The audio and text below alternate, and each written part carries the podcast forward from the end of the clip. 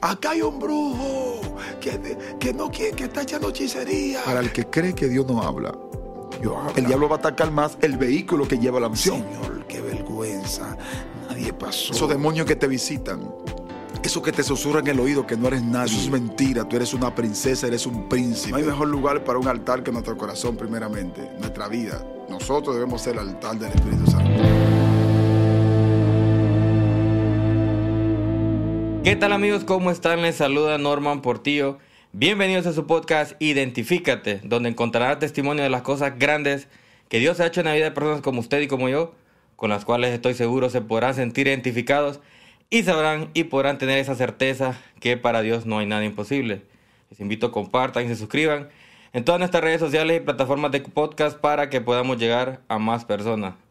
La verdad que estoy muy contento, muy alegre amigos por estar con ustedes de nuevo en este nuevo episodio. Y damos gracias a Dios por las conexiones, la verdad que, que Dios está haciendo. La verdad que esa palabra profética que nos compartieron hace un par de episodios atrás, el profeta Lisandro, donde nos decía que íbamos a hacer conexiones. Y que no solo íbamos a entrevistar personas nacionales, sino también internacionales, como es el caso de hoy. El día de hoy tenemos una persona que viene directamente de República Dominicana.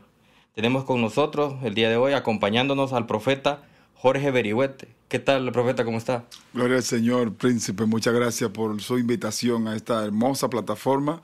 Que así como el profeta anterior profetizó y dijo que aquí iba a haber algo sobrenatural y algo la cual iba a ser de bendición para esta nación. Y no solo, solo esta nación, sino también otras naciones. Así que gracias por permitirnos estar aquí en tu programa.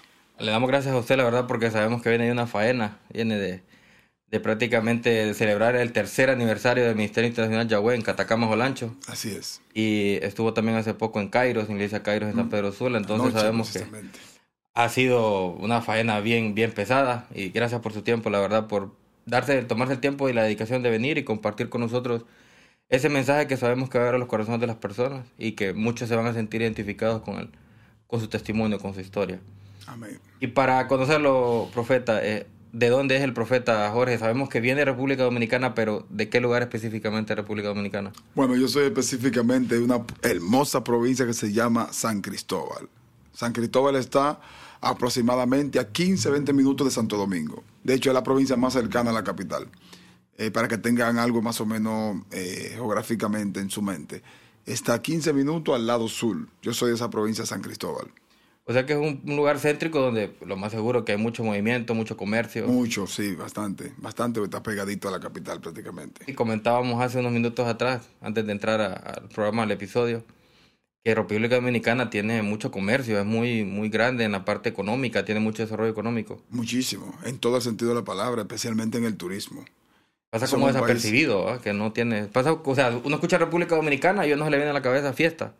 Sí, sí, porque eso es lo que más, eso es lo que más eh, sale a la luz. Entonces, lo que más sale a la luz de un país es lo que más la gente tiene en su mente. Pero realmente nuestro país también es un país muy deportivo. Eh, muchos peloteros han sido, han cambiado la vida de su familia, la vida de su barrio por, por el béisbol específicamente. Por ejemplo, eh, área- nosotros somos, por gracia de Dios, ¿verdad? Decimos esto y lo decimos con mucha humildad, pero en verdad somos el tercer país eh, más productores de béisbol. O sea, el tercer país, Estados Unidos, Japón y luego está eh, eh, República Dominicana. Y los contratos son multimillonarios, pero también el turismo, específicamente el turismo, también la agricultura en nuestro país eh, y, y otras cosas más que somos en esa área bendecidos, así que te quiero ver pronto por allá. Esperamos ir por allá muy pronto. Amén. Y para ir entrando ya, eh, profeta, en, en- en acción, ya en terreno suyo, en su testimonio, cuénteme su niñez, cómo fue esa, niñez, porque eso marca el carácter de, de- los ministros, porque sí me gusta hacer énfasis en eso, que cuando Dios llama, parte del llamamiento y parte de la formación es cuando usted es un niño, ahí forma parte de su carácter. Y me gusta ver esa, esa transición de niñez a adolescente, adulto, ya con, con esposa, y llegar a la parte de cómo Dios ya lo llama, cómo es el llamamiento a que usted sea un ministro en este caso. Mira, hace un, tiempo atrás, en como dos meses aproximadamente, dos meses y medio, yo estuve en la ciudad de Kansas City, Estados Unidos, ministrando la palabra de Dios, y allí precisamente me hicieron una entrevista, eh, dos entrevistas en la iglesia del pastor Juan Carlos Harrigan. Una nos la hizo una, hermana que, que hace una linda, eh, un lindo eh, podcast igual que este en cuanto a, la, en cuanto a experiencia. Eh, el título exacto no me acuerdo, pero también me acuerdo que Ismael Harrigan nos hizo una entrevista y le hablamos también sobre nuestra experiencia. Y una de las cosas que, que nunca me lo habían hecho, parece como que Dios está eh, queriendo que nos expongamos un poco a hablar de la niñez, porque precisamente la niñez ha sido muy afectada en los últimos tiempos, en un tiempo donde, donde han tenido más facilidad de entrar a los medios, ¿verdad? Y por ahí están controlando a nuestros hijos. Y yo creo, insisto a los padres, antes de contar mi, mi, niñez, insisto a los padres, que así como mis padres hicieron conmigo, que me enseñaron, me enseñaron la palabra de Dios, me enseñaron a orar, me enseñaron modales, me enseñaron a ser respetuoso, me enseñaron a, a me enseñaron sobre todo a caminar en la presencia del Señor. Así comencé yo. Yo nací en el Evangelio prácticamente desde niño sirvo a Jesús, mis padres son cristianos también desde niño, ellos son pastores ahora, eh, y, pero no sé cómo podemos comenzar porque comencé mi experiencia con Dios así ya como evangelista, como ya comprendiendo algunas cosas espirituales a los 14, 15 años de edad por ahí. A esa edad comencé a tener experiencias personales con Dios. Ya no era simplemente ir a la iglesia porque mis padres me llevaban, sino porque ya tenía un encuentro con Dios. Ya no era algo, algo ya de costumbre. No era algo porque había mis padres desde que nací, sino que ya fui como inclinándome yo eh, a, a, ya al llamado que el Señor me estaba haciendo, siendo yo un adolescente. Hace poco en un episodio anterior tuvimos al, al, al pastor Omar Peraza y él nos hablaba acerca de, de que en su casa había un altar. Su padre y su madre siempre dedicaban un tiempo en familia se sentaban con sus hermanos y compartían la palabra. No sé si en el caso suyo también sus padres hacían lo mismo. Era lo mismo entonces en esa área. No conozco al profeta, pero Dios le bendiga donde quiera que esté. Y se parece la historia entonces porque yo recuerdo que mis padres hacían unos cultos quincenal. Una semana sí y una semana no, una vigilia. O sea, bisemanal. Hacían una vigilia de amanecida. Nosotros no nos gustaba mucho, éramos, éramos niños. Estoy hablando de, de, yo me acuerdo de 6, 7 años, 8 años, que se hacía eso. Cuando anunciaban vigilia, lo que hacía mi padre era que nos acostábamos temprano. Ya a las 5 de la tarde todo el mundo durmiendo.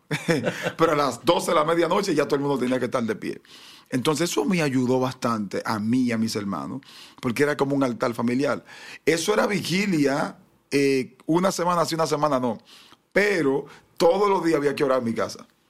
Todos los días. En familia. En, sí, familia. En, en, familia. Y si no orábamos en familia, por lo menos nuestros padres nos vigilaban y nos decían, hey, ya oraron. Y el que cuando nos estábamos cabeceando, y se aseguraban, ya oraron. No, no mami, no oré. Vaya, levántese a orar. O sea, era como algo como que.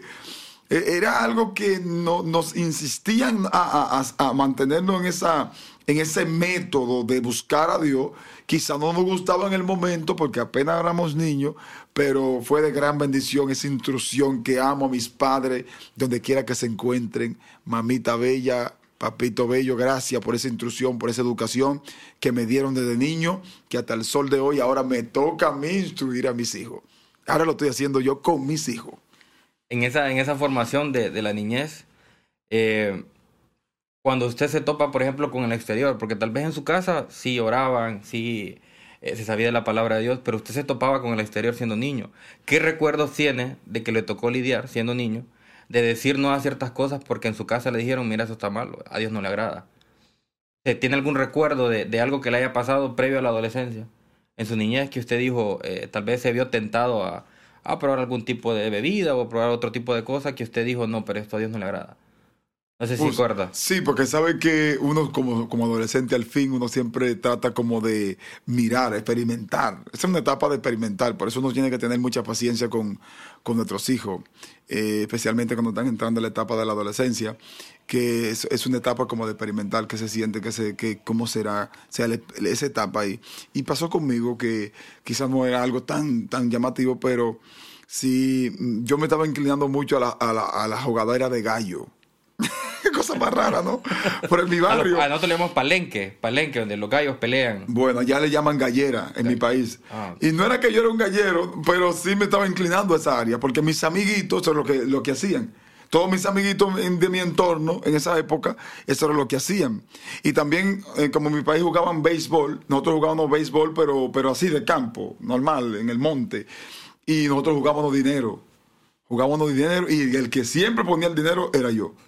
O sea, de un equipo. Yo era que jalaba el equipo. Señores, algo que yo nunca lo había hablado. Siempre yo era que apostaba unos dinero. Y eso no está bien delante de Dios. Mis padres no me enseñaron eso. De hecho, mis padres casi nunca se enteraron. Espero que no me den una pela ahora cuando vean este video. Pero realmente, realmente quien ponía el dinero era yo. O sea, yo me estaba inclinando también a esa área. Tanto en lo gallo, que era, que era, que era, obviamente la gallera se, se, apuesta dinero. En la pelota también. Ya me estaba inclinando también hacia alguna música que en aquella época era muy, muy fuerte. el, el reggaetón ni reggaetón a veces no cristiano, y, ya yo lo estaba siendo cristiano, o sea que varias cositas ahí como que me estaba inclinando, me estaba llamando la atención, de tal manera que, que ya no me estaba gustando ir a la iglesia.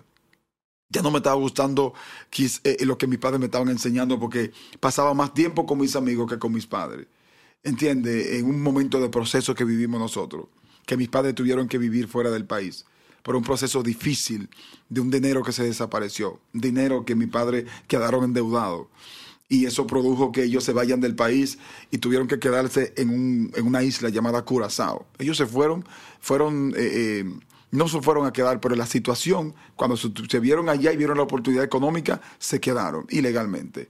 Y luego entonces, gloria a Dios, dio pudo eh, restaurar, ellos vinieron al país, pero en ese periodo de tiempo, cuando ellos vivían allá todavía en, eh, cuando ellos duraron ese tiempo en Curazao, pues ahí sin mis padres, nosotros no estábamos cerca de ellos, ellos nos llamaban cuando podían, la llamada era bien cara, no existía WhatsApp, era terrible, varón, eh, a veces hablábamos con ella una o dos veces a la semana, entonces ya uno como que estaba inclinándose como a una independencia, como que ya yo no se sentía como independiente de ellos.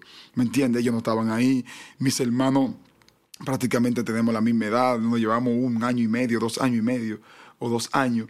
Entonces eso como que nos estaba sacando un poco de, nuestro, nuestro territorio que nos enseñaron que era la iglesia.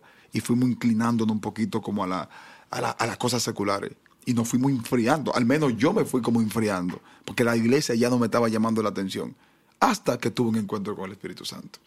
O sea que esa, figura paterna de no estar ahí afecta al fin y al cabo, profeta. Bastante, ministro, bastante. Sí, hemos tocado el tema porque sí, la diferencia de, de, una figura paterna, aunque hay muchas madres, ¿verdad?, que con esfuerzo les toca ser madres solteras y crían a sus hijos, pero sabemos que hace falta una figura paterna por la autoridad. De alguna forma el padre tiene un gran, gran efecto en la, en la familia. Claro. Y da esa autoridad que no permite que de alguna forma los hijos se, se desvíen del camino. Claro.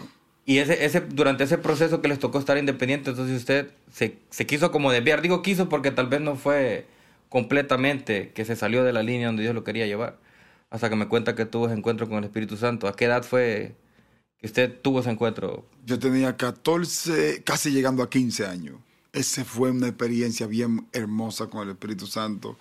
Cuando empecé a escuchar la voz de Dios audible en otro programa, que creo que esto es como algo de Dios, porque casi nadie me había preguntado sobre mi niñez. Llevo ya casi 20 años predicando y ninguna entrevista que me hacen me han preguntado de mi niñez y esta es la segunda vez que tengo que contar esta, esta experiencia. Eh, cuando yo era un adolescente, yo me acuerdo que yo veía a los demonios. Yo veía a los demonios casi diario. Siendo yo un niño, 9, 8, 10 años aproximadamente, yo veía a los demonios todos los días me torturaban. Yo veía cuando ellos llegaban. Yo, no te estoy hablando de sueño, no estoy hablando de pesadilla, no estoy hablando de que me soñé, que yo... No, no, no, te estoy hablando literal. Veía a los demonios literalmente. Lo veía. Yo duraba noches sin dormir.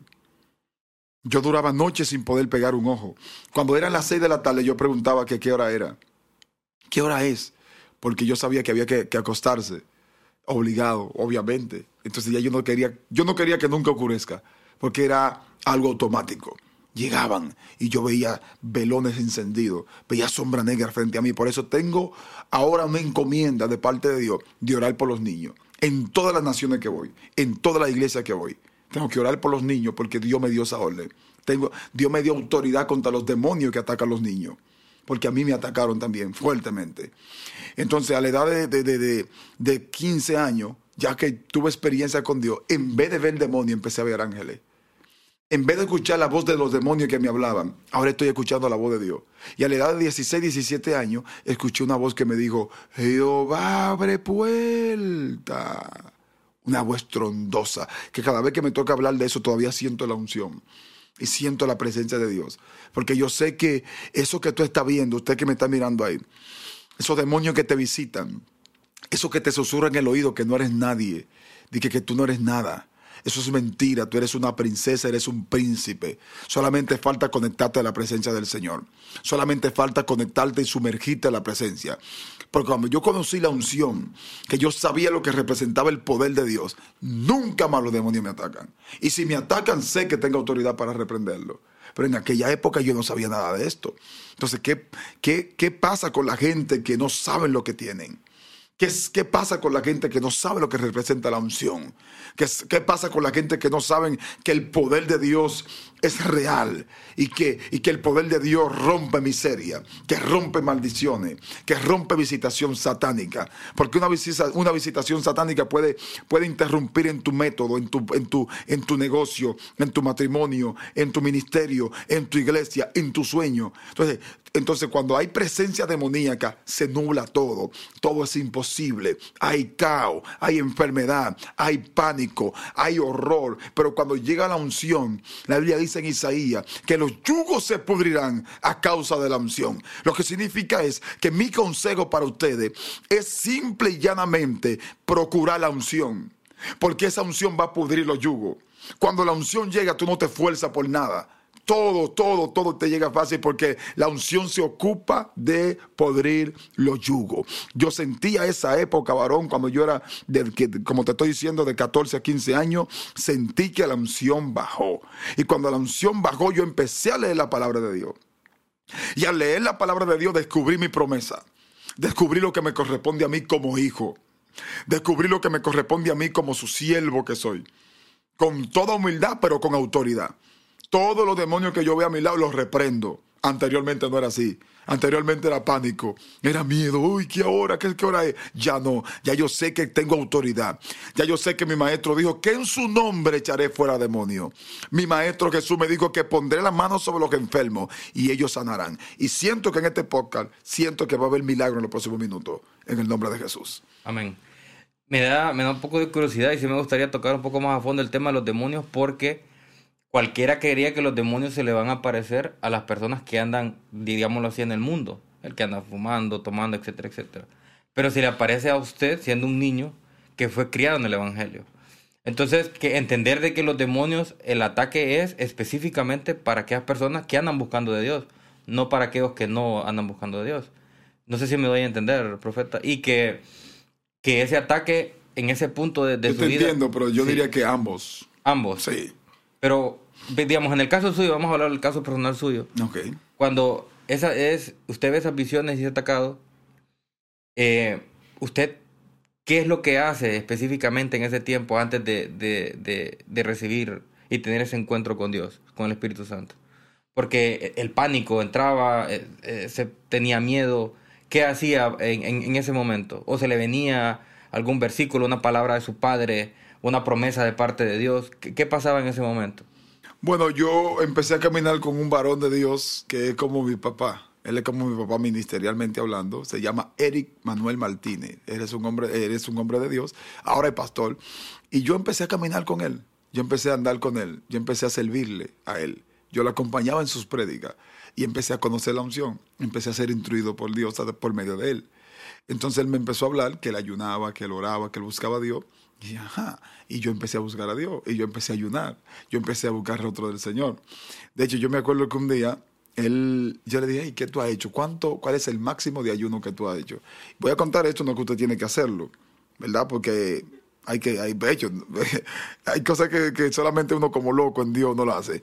Él me dijo que ayunó 40 días, de 6 a 6, o sea, de 6 de la tarde a 6 de la mañana. Entregaba a las 6. Pero tiene un problema, pregúntame qué.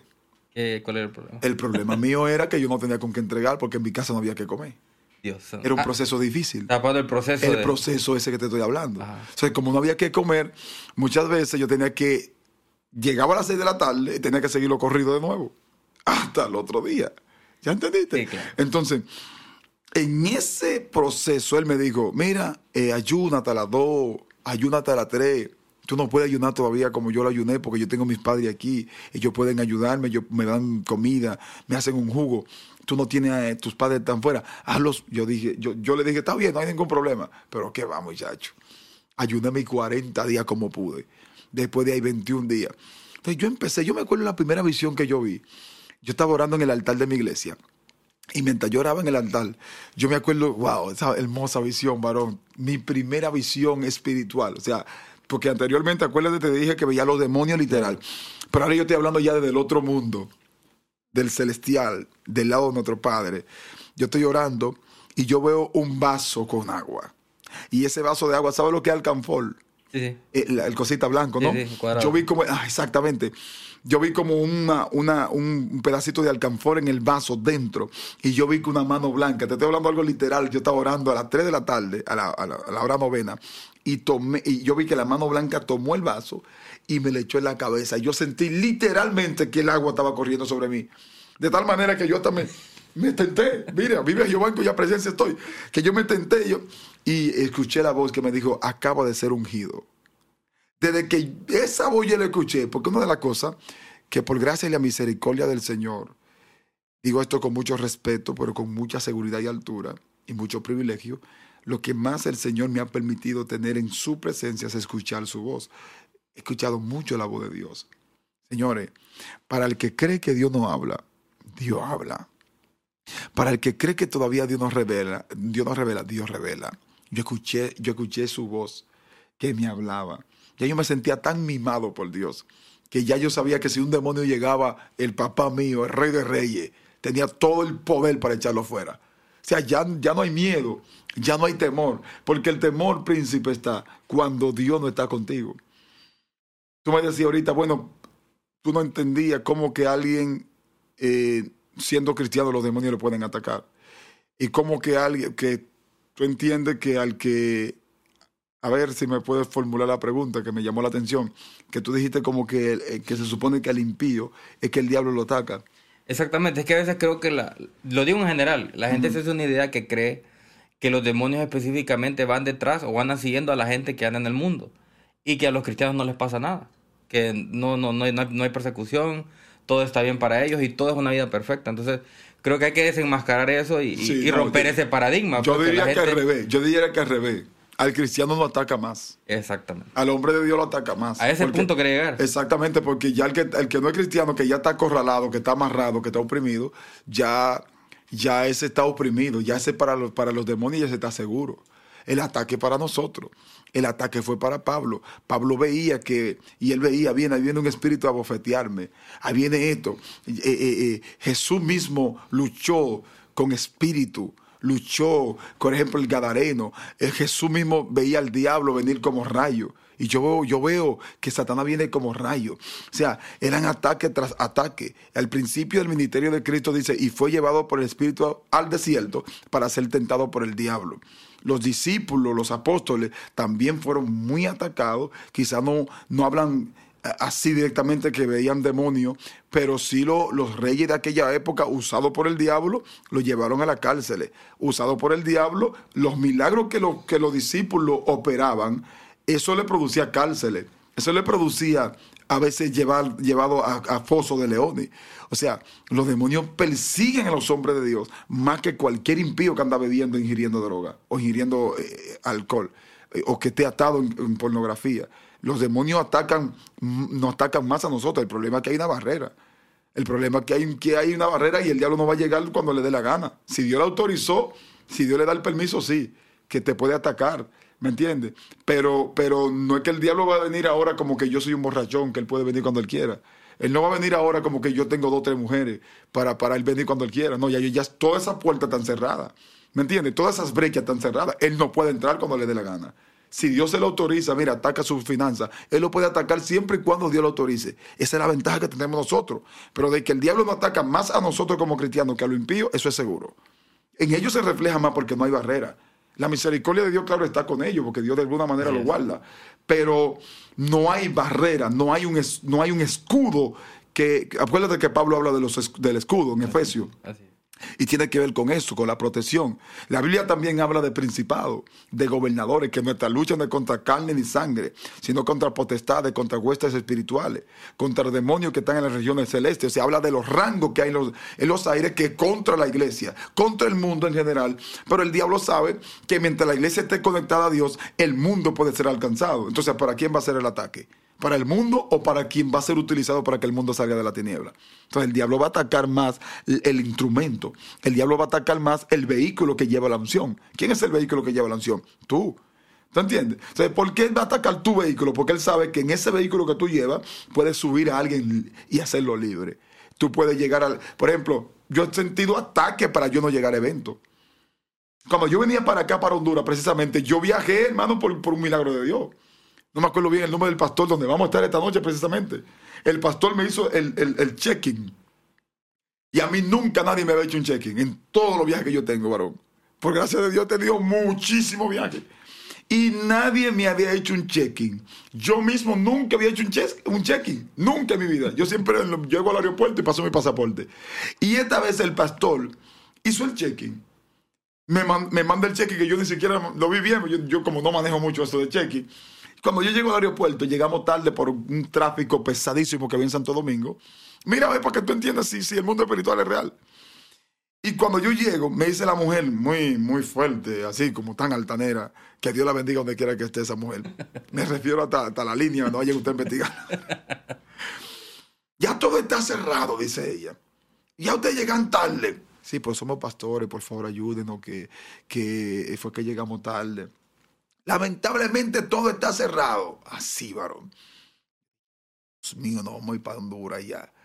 Bueno, varón, fuimos. Mire a ver si lo dejan entrar. Usted, si, si, entonces al final dice, si hicieron el check-in, esa es la única manera de usted entrar. por el que anda conmigo a Mauri, él no hizo el check-in. Ella por misericordia, como que alguien lo atocó y tomó el pasaporte de él y le dio y le dio el, boleto, el, el, el, ticket, el ticket físico. Cuando yo le doy el pasaporte mío, el pasaporte mío no pasa. Oye, oye, varón, pero yo tengo docenas y docenas y docenas de viajes. ¿Y qué no pasa? ¿Y qué no pasa? Y me dice ella, bueno, siga su camino a ver si el check-in, que si el check-in, si usted no hizo el check-in, cuando yo cruzo, varón, el check-in estaba hecho. Que yo ni siquiera sabía manejar eso. O sea, yo estoy aquí porque Dios tocó un pastor. Mira si el mundo espiritual no, si el mundo espiritual no, es, no es evidente. O sea, ¿cómo ser pastor sin saber, sin yo pedirle que me haga check-in? Nunca nadie me había hecho un, check-in eh, vía, vía internet. Y él me hace ese check-in y fue la única manera que Dios utilizó para yo estar aquí contigo ahora mismo. Si no, yo no iba, yo no iba a estar aquí. O quizás, no sé, porque iba a perder el boleto, iba a perder el vuelo. el vuelo. O sea, así es el mundo espiritual. Quizás sea sencillo lo que estoy diciendo, pero el mundo espiritual está muy expuesto está muy visible. Todo lo que está pasando en el mundo, mi hijo, tiene que ver con algo espiritual. Tiene que ver con los demonios, con los principados, usando gobierno, usando medios, usando precisamente estos medios. Los medios en las redes sociales están muy utilizados. Por eso yo felicito este programa. Felicito que aquí en San Pedro Sula, Honduras, se está levantando un programa que se llama Identifícate. Ve, porque, porque ¿cómo vamos a permitir que el mundo, que el mundo tenga mejor contenido que nosotros? ¿Y por qué tenemos que permitir que ellos se expongan más, anunciando su diablura más que nosotros? Perdona el término que estoy usando. ¿Cómo es posible? Gloria a Dios por Honduras y gloria a Dios por San Pedro Sula, que tiene un programa que se llama Identifícate. Y este programa, en el nombre de Jesús, declaro que el poder de Dios estará con ustedes y que van a ser expandidos. Que todo demonio que se mueve en las regiones celestes, que opacan hasta, hasta, los programas que filtran los programas. Eso quizás no, no, lo van a entender mucho. Hay demonios que no quieren que los programas edificativos lleguen a los hogares. Hay espíritu encargado para que los programas, para que los videos, para que lo que pueda edificar. Por ejemplo, a diario Dios hace milagro, varón. A diario Dios sana cáncer. ¿Y por qué eso no lo ponen en primera plana? A diario Dios sana o gente con SIDA que van al médico y cuando vuelven a su casa ya no tienen SIDA. VIH, SIDA. Mi pregunta es: ¿por qué no lo hacen viral? A diario vemos gente que, que, que violan y que hacen de todo y de pronto Cristo lo cambia. ¿Y por qué eso no lo hacen viral? ¿Por qué los paralíticos que Dios está levantando no lo hacen viral? ¿Por qué un mudo no? En estos días, ¿qué Dios hizo algo sobrenatural. Un hombre fue con, una, un, con un bastón que no daba un paso solo, aquí mismo en Honduras. Y eso, eso, eso Dios lo hizo frente a como 300 y pico de personas que ven ahí. ¿Y por qué eso no está viral? Porque hay demonios que se ocupan de mejor subir al borrachón, de subir al que está en la calle, de subir al mujeriego, de subir a lo que puedan afectar a nuestros niños, pero la cosa de Dios están guardadas. Pero ya se va a acabar en el nombre de Jesús, porque identifícate, va a llegar a lo largo y a lo ancho de toda Centroamérica, Suramérica, Europa y Estados Unidos en el nombre de Jesús. Di amén, varón. Amén, amén, amén, amén. Dice que justamente, hablando, justamente las palabras que usted las dijo, justamente hace una vez, en el 2021, antes de comenzar con el podcast, porque el podcast comenzó en 2023. En el 2021 hablaba yo con mi amigo, con Fernando, que ya lo conoce, y le decía, pucha, Fernando, nosotros, ¿cómo es posible que tanta, tanta desinformación en el mundo, tanta cosa que hay en redes sociales, y nosotros no poder hacer nada para llevar el mensaje de Dios? Tenemos que hacer algo. Hagamos un podcast. En el 2021. Creo que esto entraba lo del tema del podcast ahora que se puede ver y se puede escuchar. Y justamente ahorita del 2000, eso lo sembró el Señor en el 2021. Y me dije, Fernando, sí, lo vamos a hacer. Ahí quedó la plática. Y ahorita en el 2023 comenzamos con la idea de nuevo. Y hoy estamos aquí sentados, hablando de su testimonio y llevando la palabra de yo Dios. Yo percibo en Dios que ustedes llegaron para quedarse. Que no va a haber demonio que va a interrumpir este plan que tiene Dios con ustedes. Eh, hace una hora aproximadamente, mientras desayunaba con Fernando, precisamente, le decía que, que el Señor lo va a exponer a ustedes, que el Señor lo va a llevar, lo va a llevar de gloria en gloria y de poder en poder. Van a caminar muchos lugares y este podcast no solamente va a ser en esta cabina, sino que van a ir a, a, a lugares, van a ir a lugares, se van a mover. Va a ser un podcast móvil, se van a mover a otros lugares, van a hacer entrevistas, van a, a grabar milagros para gloria de Dios. Amén. No para gloria de un hombre. Amén. No para el view de un hombre, sino para que el nombre de Dios sea exaltado. No es para reconocimiento Así ni es. buscar cámara, sino para que el nombre de Cristo sea glorificado. De eso va a depender si esto va a avanzar o se va a quedar ahí. La intención del corazón. Amén. ¿Con qué es. intención hacemos este podcast? ¿Con qué intención estamos grabando? ¿Con qué Todo eso, ahí es que está la diferencia entre si va a llegar o no. Porque a veces nosotros, a veces, por ejemplo, yo tengo una buena inversión en multimedia, pero todo va a depender de la intención de mi corazón. Si la intención de mi corazón es que Dios haga milagro para yo ser visto, Dios no va a hacer milagro.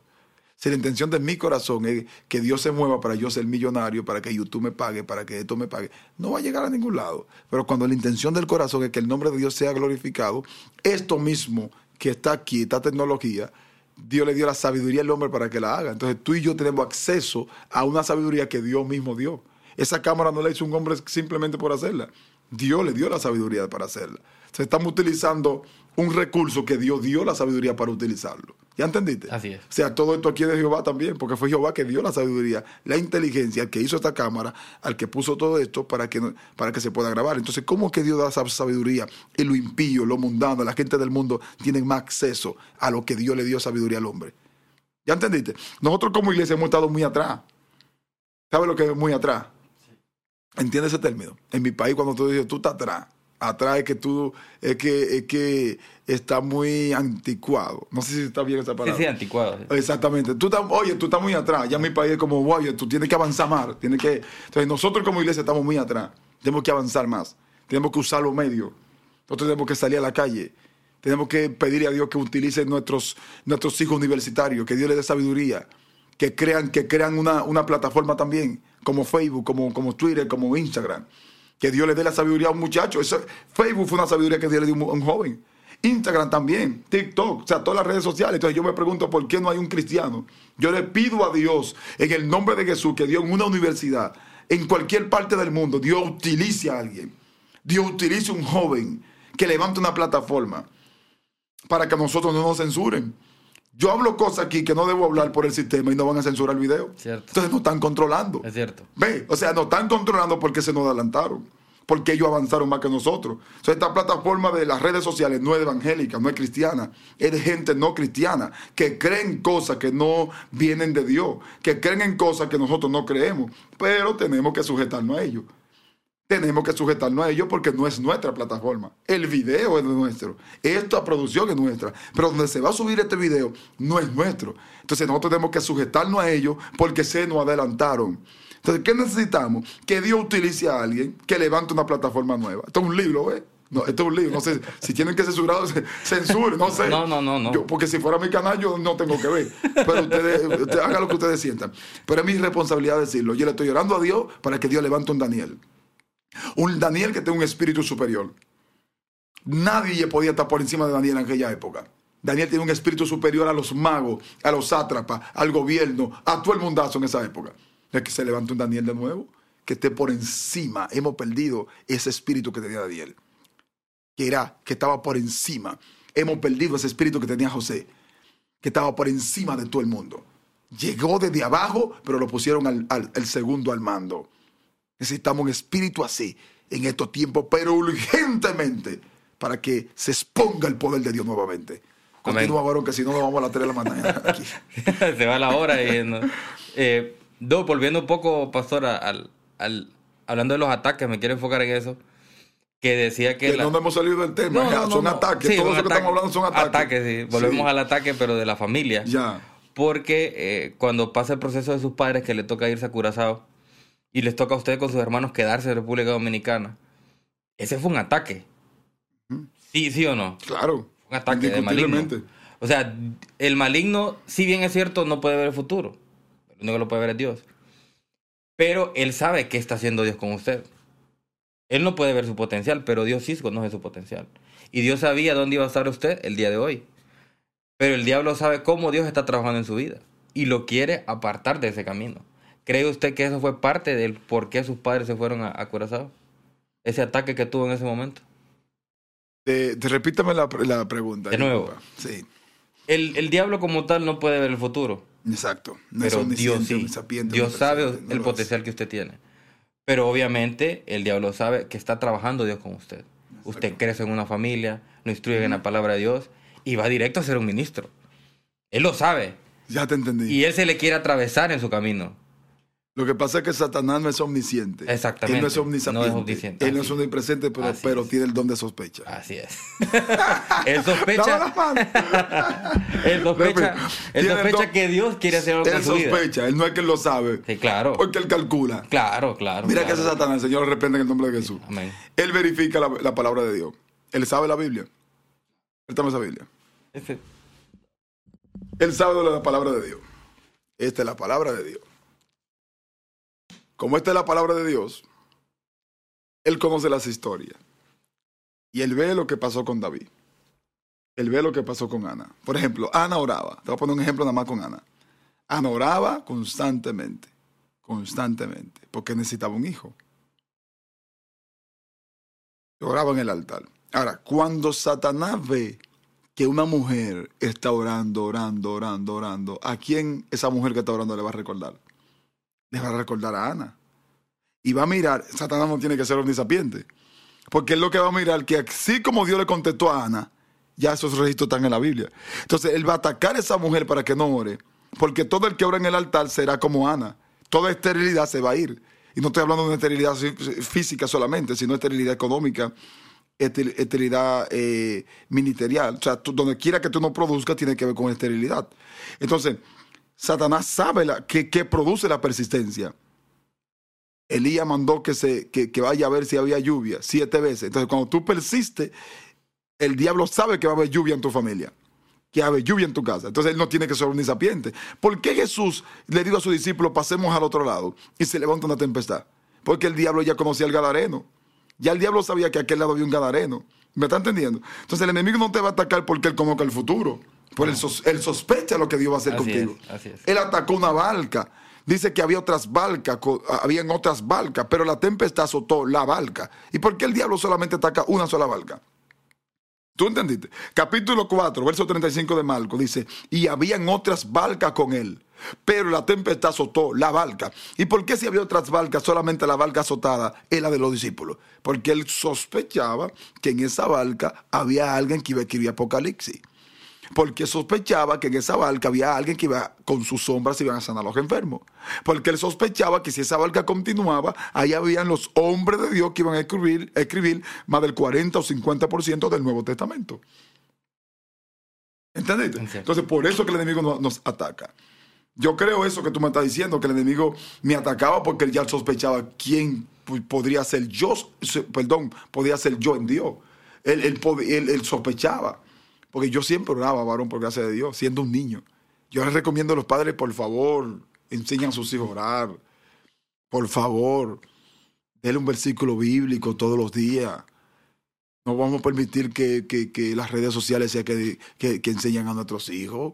No, no, no, están manipulando a nuestros hijos por ahí. No, no, lo están confundiendo. Sabemos que usted llega cansado del trabajo y quiere descansar y le da la tablet porque es una manera de, de que, de que ellos se, se diviertan o se distraigan. Pero por favor, pasen tiempo con ellos. Los- nuestros hijos están pasando muy poco tiempo con nosotros. Enseñémosle a orar. Enseñémosle a ver qué vieron en el día. Supervise lo que está mirando sus hijos. Porque en 10 años, 15 años, no sabemos qué, vamos a- qué va a pasar en el mundo porque van a estar confundidos. Te van a hacer preguntas que tú no, sabes, no vas a saber qué responder porque van a estar confundidos. Pero la palabra de Dios, la Biblia dice, instruye al niño en su niñez y cuando esté grande no se apartará. Son promesas de parte del Señor. Amén, amén. Regresando sus padres de Curazao y usted está en ese, en ese, en ese tiempo donde escucha la voz audible de Dios y sus padres regresan. ¿Cómo procede después de eso su vida? ¿Cómo es el llamamiento? ¿Cómo llega, bueno, no al- hogar no está hoy, pero cómo comienza ese inicio de caminar con Dios? ¿Cómo comienza ese caminar en, en Cristo? Bueno, príncipe, eh, uf, ahí sí podemos terminar hasta mañana, porque tanta la experiencia que hemos tenido en la presencia de Dios, varón, que ha sido muy hermosa, varón. Mira, et- esto es lo más lindo, varón, que me ha pasado, conocer la unción, conocer la presencia del Señor. Yo comencé, como te dije, a los 15 años de edad, y mi primera prédica fue que llegué a un lugar a predicar. Eh, no a predicar, sino que fuimos a acompañar, no sé cómo es aquí en Honduras, pero aquí vamos a por ejemplo, un pastor tiene una campaña, invita a la demás iglesia y uno va. Y yo fui con mi copastor a, a respaldar el evento. No teníamos que predicar ninguno. Era como nada. una cruzada, era como una cruzada. Exactamente, pero fuimos como oyentes. Fuimos, la iglesia Como nuestra apoyo, fue- fueron como, apoyo, Como apoyo. Pero pregúntame qué pasó. ¿Qué pasa? Que el predicador no fue. Hablando yo tenía 15 años. Y cuando el predicador no va, entonces el pastor de la cruzada se acercó a mi copastor. Le dijo, mire, copastor, usted va a predicar. No yo, sino él. Usted va a predicar. Y el, pa- el copastor mío, muy relajado, dijo, no, no, no, no hay problema, vamos a darle. Pero habían como 300 gente. Cuando el pastor se va, el pastor de la cruzada, se va, que le da la espalda, entonces él me dice a mí, mira, tú eres el que va a predicar. Se- yo le digo, yo, mire, yo, varón, no, ministro, yo no. Y me aclaró esos ojos así, moreno, él, que eso es como mi papá. Dice el Señor que usted que va a predicar. Yo temblé, yo dije, ¿qué dice el Señor? Bueno, si el Señor es que dice, vamos a darle. Ministro, 15 añitos. 15 años. 15 años. Y cuando me dieron el micrófono, varón, que yo empecé a hablar, me acuerdo que hablé de la mujer del flujo de sangre. Hoy vamos a hablar de la mujer del flujo de sangre. Vayan a la actividad que tenemos hoy. Bueno, ya tengo un video que quizá lo van a subir otro día, pero hoy estamos aquí.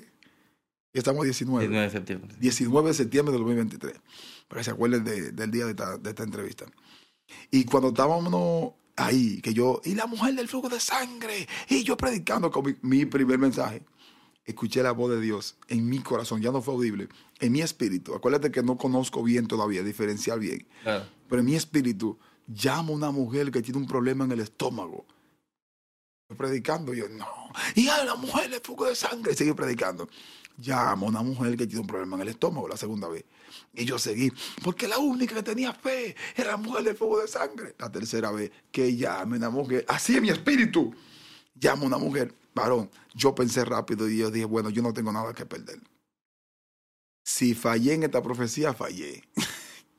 No soy famoso, nadie me conoce. Así que aquí hay una mujer que tiene un problema en el estómago. La mujer cayó. Y hay otra más, cayó. Y, y los demonios de enfermedad salgan. Cayen como 15 personas. Yo me espanté. La gente pensaba que ya yo era profesional predicando, que ya yo di que sabía. Yo asustado ahora porque no sé qué hacer. La gente cayeron al piso. Al otro día se me acerca el pastor temprano, llegó a mi casa, no había teléfono, no había celulares, llegó a mi casa. Mire, usted el predicador, venga acá. La mujer que usted oró por el estómago esa mujer está comiendo hasta piedra, o sea, estaba parafraseando, está comiendo de todo. Después de esa campaña, un joven que estaba ahí fue a mi casa, me dijo, varón, una pregunta, ministro, ¿cómo está su agenda para tal, para tal, para tal actividad? ¿Cómo está la agenda tuya? Yo le dije, varón, pero ¿qué agenda ni agenda? Si yo no tengo agenda, dime cuándo es la actividad y yo voy a fluir. Esa pregunta me la hizo Ismael. Ismael Harrigan me hizo esa pregunta y nos reímos mucho porque realmente, hermano, eh, varón, así comenzó el ministerio. Un milagro produjo una, un- una expansión. Un milagro. Tú no necesitas muchas cosas, pero la gente cree como que esto es que un ángel va a bajar, va a hablar con los pastores, con los concilios. Porque no, no, no, no. Esto es manifestación. La gente no va a respetar el nombre de un hombre. La gente va a respetar el nombre de Dios en ese hombre. La gente va a respetar la unción que hay en ti. Y así comenzó el ministerio, varón, hasta el sol de hoy. Tenemos ya casi 20 años como predicador. Ya vamos casi a pastorear. Ya vamos a entrar al área de pastorado. Pero sí tenemos 20 años, varón.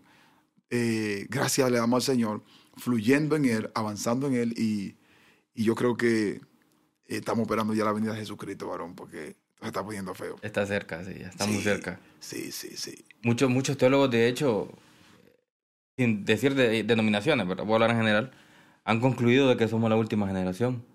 No sé qué opina usted acerca de eso, profeta. Bueno, ya sé ese era otro tema, pero realmente eh, eh, yo también creo.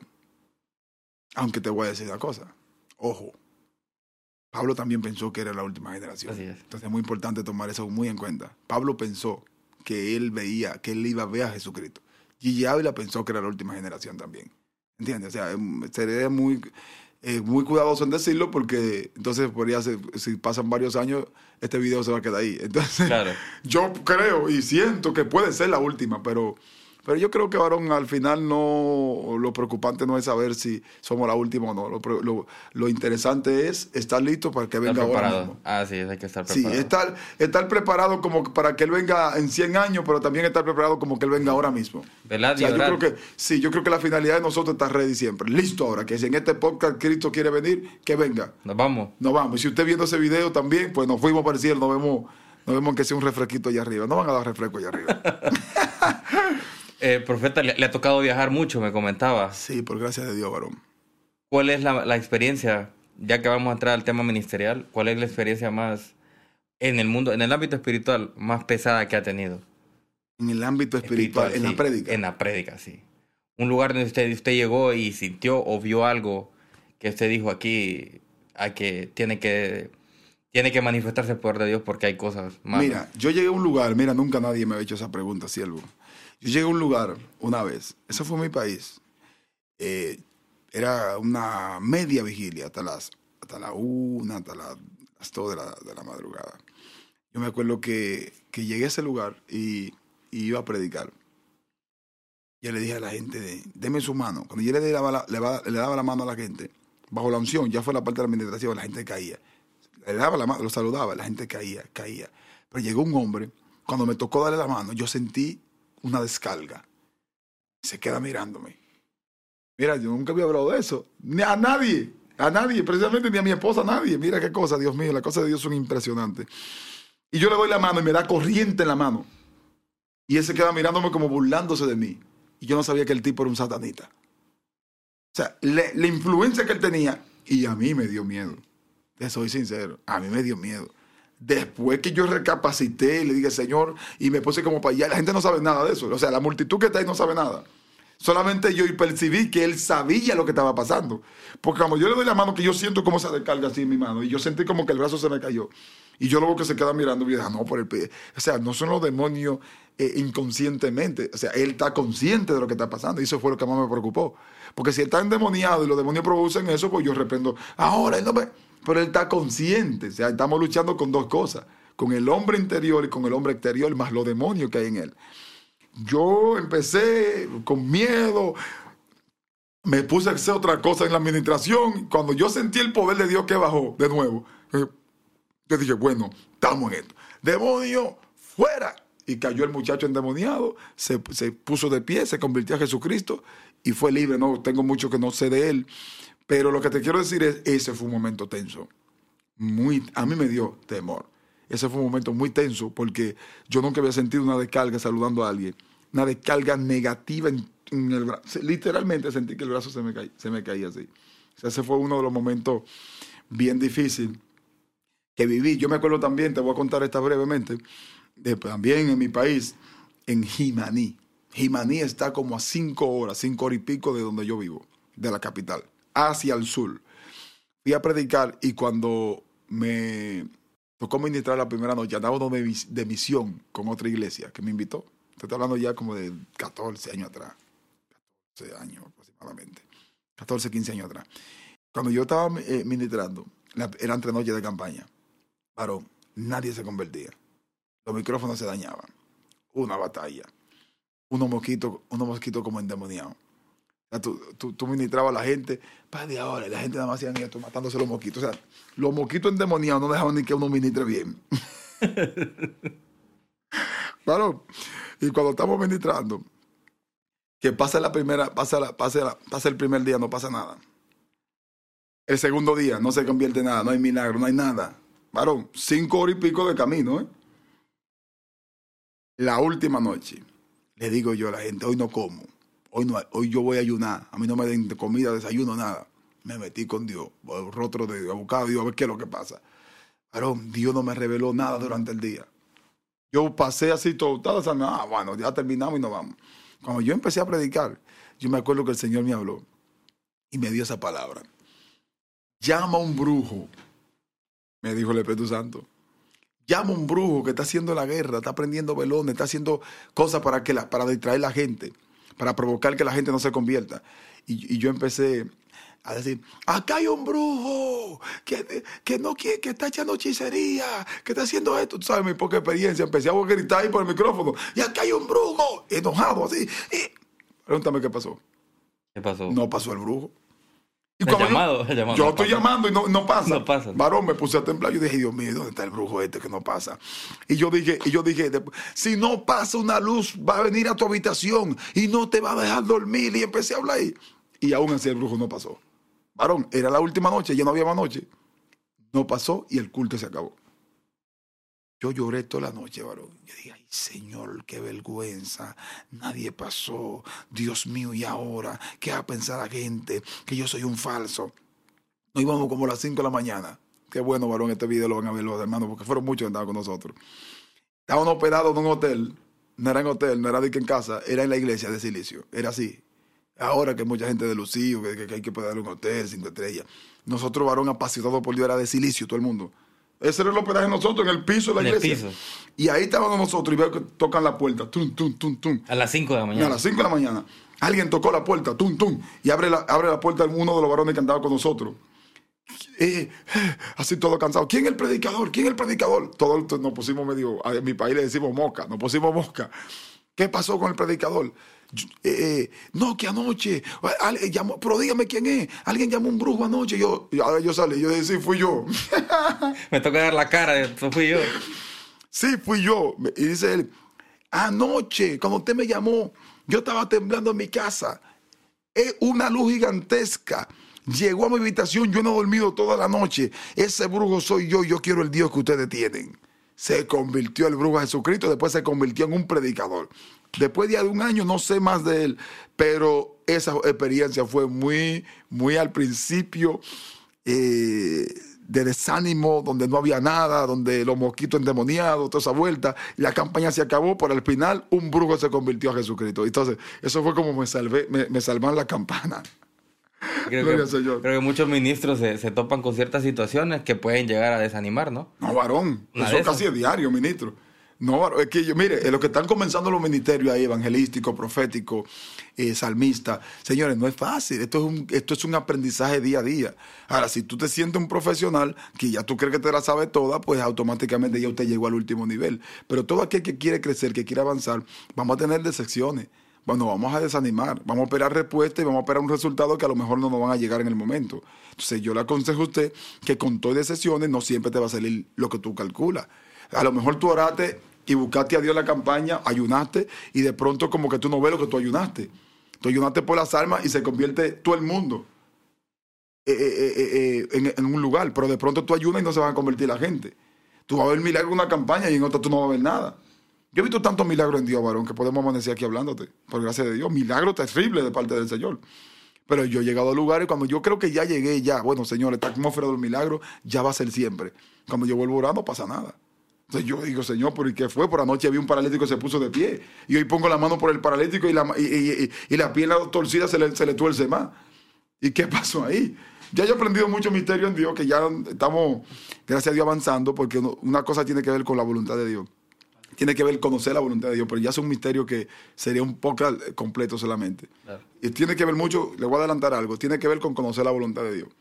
Cuando tú conoces la voluntad de Dios, tú vas a orar específicamente por lo que Dios te reveló, no por lo que tú crees, no por lo que tú sientas, no por lo que tú ves. Pablo dijo que esto no es por vista ni por sentir, sino por fe. ¿Por fe en qué? En lo que él te dijo. ¿Por fe en qué? Por en lo que él me habló. Entonces, ¿por qué uno a veces, a veces uno, no, logra eh, eh, eh, ver cosas en Dios? Porque uno quiere orar por lo que uno quiere. No le coge pena a la gente, ay, mira cómo está este moral. Pues tú no sabes si ese paralítico se va a salvar así. Tú no sabes si ese ciego, Dios lo tiene ciego porque es ciego que Dios se lo, se lo va a llevar para el cielo. ¿Estás entendiendo? Claro, Hay gente que está viviendo un proceso económico y tú lo ves, ay, qué pena. Señor, por. Sí, Señor, no, no, está mal que tú ores por él, tú no puedes orar para que el Señor lo prospere, porque si a lo mejor se prospera, se descarría y se va al infierno. Así es. Entonces, lamentablemente decirlo, hay gente que nunca van a tener un carro, porque no teniendo el carro que se van a salvar. Hay gente que tú no puedes decirle, Señor, dale una visa, porque no teniendo la visa que se puede salvar. Sea, hay gente que con bendiciones, con prosperidad se pueden perder. Pueden desviar. Y que en escasez por lo menos se mantienen buscando a Dios. Por lo menos se mantienen ayunando. Por lo menos se mantienen buscando el rostro de Dios. Por lo menos se mantienen humildes. Entonces es bueno conocer la voluntad de Dios, príncipe. Amén. Ya, ya terminó. Amén. Ya casi. eh, bueno, ya vamos, de verdad ya vamos llegando al, al final del episodio. La verdad que ha sido un tiempo muy especial. Y bueno, le toca viajar mañana, va de regreso a República Dominicana, cansado porque son cuatro días que le ha tocado, cinco, porque hoy le va a tocar estar en la iglesia, también. Creo que en la prisa de la Filadelfia le va a tocar también predicar. Y ha sido de refrigerio, la verdad, este momento. Y ya para terminar, eh, profeta, eh, me gustaría que nos dedicara unas palabras a las personas que nos escuchan, a familias, a amigos, a, a, a niños, que tal vez sus padres compartan este, este podcast con ellos donde es un mensaje para, para reflexionar, para que se identifiquen con, con, su testimonio, específicamente con ese altar familiar que se levantaba en su, en su casa, que los padres, que yo todavía voy a ese caminar, todavía no soy padre, pero que cuando me toque yo también ponga en práctica eso para eh, servir de ejemplo a mis hijos, presentarles al Señor en su totalidad y que esa palabra, esa semilla que siembren mis hijos, sirva para que en un futuro no se, no, no se desvíen de la voluntad y de la, de la voluntad del Señor que es buena, agradable y perfecta. Entonces, compártanos una palabra a quién se la puede dirigir para que eh, en sus corazones resuene la palabra de Dios y que ellos puedan sentir que para Dios no hay nada imposible. Y nos comparte. Padre, en el nombre de Jesús, desatamos la unción y declaramos fortaleza para cada hermano que nos está escuchando. Esta palabra dirigida para los padres de familia, cristiano y no cristiano preparémosle un altar a Jehová en nuestra casa. No hay mejor lugar para un altar que nuestro corazón, primeramente, nuestra vida. Nosotros debemos ser el altar del Espíritu Santo. Prepárale un lugar al Espíritu Santo en tu casa. Haz un hábitat en tu casa de que tus hijos te vean orando. Yo decía en estos días uno de los mensajes que prediqué aquí, precisamente en este país de Honduras, decía que, que yo no culpo a Mical, cuando ella ve a, David danzando y lo, y lo menosprecia en su corazón y la gente se quedaron serio. ¿Cómo así que tú no culpas a Mical? Bueno, yo me referí de que Mical nunca vio a Saúl danzando. David, Saúl duró 40 años siendo rey, aproximadamente. 40 y pico. Duró siendo rey. Sin embargo, Saúl nunca danzó en la presencia. cuando Mical ve a David danzando en la presencia, lo menospreció. ¿qué es lo que produce? Y este misterio, varón. ¿Qué es lo que produce que Mical menosprecia a Saúl? Que ella no lo vio danzando nunca. Perdón, que, que menosprecia a David, que ella nunca vio a su papá danzando. Como Mical no vio a su papá danzando, cuando ella ve a Saúl danzando, lo menosprecia. O sea, ¿qué, ¿qué, puede producir que nuestros hijos menosprecien la presencia o menosprecien a alguien que tenga vida en su vida? El no ver a su padre danzando, el no ver a su padre alabando a Dios, el no ver a su padre orando. Entonces, mi, mi consejo, mi palabra para ustedes es que sus hijos lo vean adorando al Señor. Que si va a discutir con tu, con tu esposa, con alguien, no lo haga delante de sus hijos. Enséñale a respetar, enséñale. Señores, no le dejemos todo a los profesores, no le dejemos toda la educación. La educación comienza por casa. Yo alabo a Dios por mis padres. Yo bendigo a mis padres. Bendigo la educación que me dieron. Bendigo las modales que me dieron. Y eso es lo que estoy instando. Que en tu casa no entre demonio. Que en tu casa no entre malicia. Que en tu casa no entre brujería. No entre hechicería. Sino que el poder de Dios sea el que sea eh, eh, vigente en tu casa. Sea el que, el que rompa cadena. Yo reprendo todo divorcio. Todo plan del diablo toda división familiar, toda escasez que produce disgusto en el matrimonio, disgusto en los hogares, que provoque enfermedad. Yo reprendo todo cáncer, todo, todo problema terminal. En el nombre de Jesús desatamos la unción, que así como Dios trató conmigo siendo un niño, que trate con tus hijos, que así como el Espíritu Santo de Dios trataba conmigo, que trate también contigo, en el nombre poderoso de Jesús de Nazaret. Amén y amén. Dios sea con ustedes y gracias por Varón, gracias por permitirme estar aquí. Amén y amén. No, gracias a ustedes por estar con nosotros y que tenga la verdad un viaje exitoso en nombre de Jesús. Sabemos de que tengo la impresión de que usted va a entrar en otra etapa. Hablaba de que le ha estado tocando predicar, pero que le va a tocar estar en la etapa del pastorado. Y lo bendecimos en el nombre de Jesús. Sabemos que el Señor va a hacer la obra, la que ya comenzó, la va a terminar con usted. Bendecimos a su familia, a su ministerio. Y que sea el Señor quien lo guíe, la verdad, en esa senda que está abriendo para usted. Es toda una senda completamente nueva. Les damos gracias, amigos, por quedarse con nosotros hasta el final. Les invito a compartan y se suscriban en todas nuestras redes sociales y plataformas de podcast para que podamos llegar a más personas. Y recuerden que lo que para el hombre es imposible, para Dios todo le es posible. Los esperamos en un próximo episodio.